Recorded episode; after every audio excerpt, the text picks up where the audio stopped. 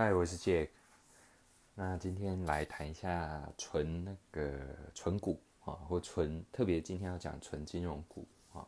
那我其实之前也有做，有在想要做这个类似的题目啦。那因为最近我有呃加入一些投资理财的社团在 FB，然后才发现说哇，其实那个纯金融股的人真的比我想象的多很多哈。而且你要想象，嗯。那个会参加 F 一社团的人，其实只是有在使用的嘛。那其实更大一票其实是没有。那我看很多那个啊加入社团的那个人数啊，都是一万起跳哈。那十万也是大有人在哈。所以表示真的是很多人在做这件事。那当然在里面的话，就会有很多人分享好的这个存股的标的哈。那特别金融股来讲，在哪家银行比较好啦，殖利率啊，然后各种新闻。等等啊，什么银行大到不能倒，其实都很多资讯在里面啊。那我先讲，其实大方向是好的，好，因为存股嘛，就是存钱哈。其实我们买股票是在做投资，其实某程度就是在让你把花掉的钱，然后呃利用投资的方式去创造被动收入哈。那存金融股肯定会比你定存好哈，特别现在定存利率这么低哈，一个 percent 之类的那。你随便存，大部分大家在讨论的这些股票的金融股啊，大概都会有四五个 percent 啊。如果你看它的这个年化值利率啊，那所以观念是 OK 的，而且存钱总是好的嘛，对不对？但我还是有几个我的个人的观点，好，那也跟大家一起来讨论一下哈。那其实我刚讲好的肯定是哈，因为大家谈的都不会是。呃，一些很奇怪的公司，哈，随便讲，最常被提出来，当然钱志宏、玉山、玉山金嘛，然后有兆丰或者第一金，啊，那我这边没有要推名牌，我也没有特别要去评论个股，我其实要比较谈的是心态上跟呃纯股可能你还是会面临到的一些风险啊，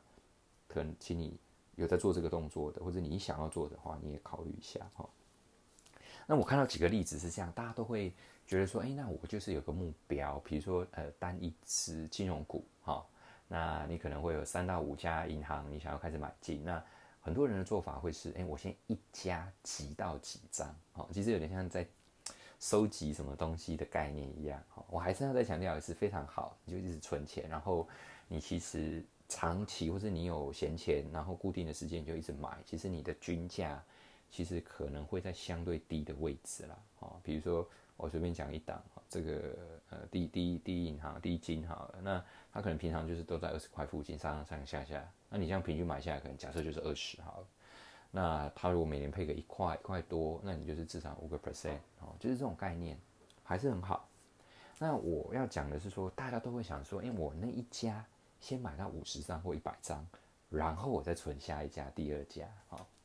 那。诶，我先直接讲哈，我不建议，呃，就是我自己来讲，我不会去单压个股啦，因为第一个你要存到一百一百张，除非你本很雄厚嘛，哈，你随便一张两万块股票，一百张也要两百万，那而且你在存的过程中可能花了一个时间，那这个时候它单一个股的上下波动，其实都会让你的心理造成影响，好，那不过我觉得纯金融股或是纯股的这呃，就是大家。这一群人，然后大家在讨论，其实至少有一个观念，就是你既然存了，大概都会是中长期投资的一个想法，哈，所以风险是没那么高，没错。可是你不要忘了，当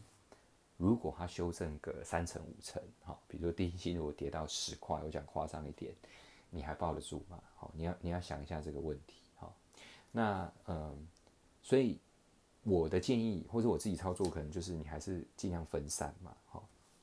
不要不要，就是只压一只、两只，甚至三只、五只，对我来讲，其实都是风险还是非常高。哈，这是实物上我看到的状况。那还有一个就是说，呃呃，应该这个是要先讲哈，这是更大的范围，就是只存金融股这件事情，其实还是有一个比较不好的，就是说你只单压一个你非常看好的产业类别，哈，那。今天其实有非常多的因素会让啊，比如说金融股整体都不好，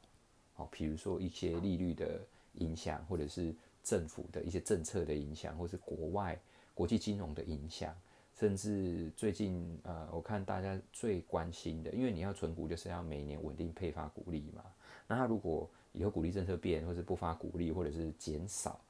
派股的这个比例，其实都会直接压缩到你这个被动收入的呃总获利。哈，那时候你又会开始问自己，哎，这个到底是不是一个好的啊一个一个所谓定存这种概念的一个投资标的？哈，所以你单压单一个产业这件事情，其实本身就已经有存在一个程度的风险。哈，然后你在这个产业里面，你又可能只收集。三五家的股票，然后买到很多张，占你的资产比例很高。假设你，呃，你有一千万，那你买四次，那平均一家银行你买两百五十万，啊，那任何一家出事，其实对你的整体的投资报酬率其实都非常高，呃，都是冲击都很大了，哈。那你会想说出事机会很低啊？因为我都买，我都买很大的银行，或是大到不能倒的银行，然后我也长期持有啊，哦，那，呃，相信我哈，这个其实讲都是这样讲，但是你看到数字上在。很剧烈波动的时候，事实上的时候人性就是过不了那一关。那我们要尽可能把这些风险或影响因子都降到最低，哈。所以我刚刚讲了两个点，就是说压单一个金融产业这样的风险，跟少数集中买几只股票，确实都，呃，我现在比较不会这样做了，哈。那，呃，这个大概是这样，哈。那我我再举几个比较极端的例子，哈。比如说我之前也有分享，呃，我的整个投资逻辑其实就是。呃，司法哦，就是效法这个巴菲特，巴菲特先生嘛。那你要知道他的那个扑克下，其实呃是全世界目前呃公司就是全球最贵的股股票。好，好，你可以我印印象中好像一张，如果以我们这个一千股来讲，应该是几百万吧。好，就是你买一张一张这个扑克下的股票，好，那也是全世界最会涨的一只股票。好，如果你从它过去三四十年。开始有交易，一直到现在，好，当然它股价是最涨，它从来不配发任何股利，好，那我有点忘记，好像好像某年有了，反正几乎不配发了，好，大概是这样。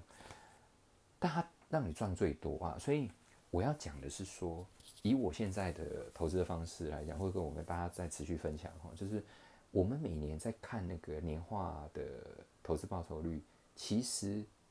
股息跟股利只占。呃，以我自己的经验哈，只占我如果这个公司我要 cash out 要获利的时候，它可能只占两到三成，大部分的六到七成都还是股价上的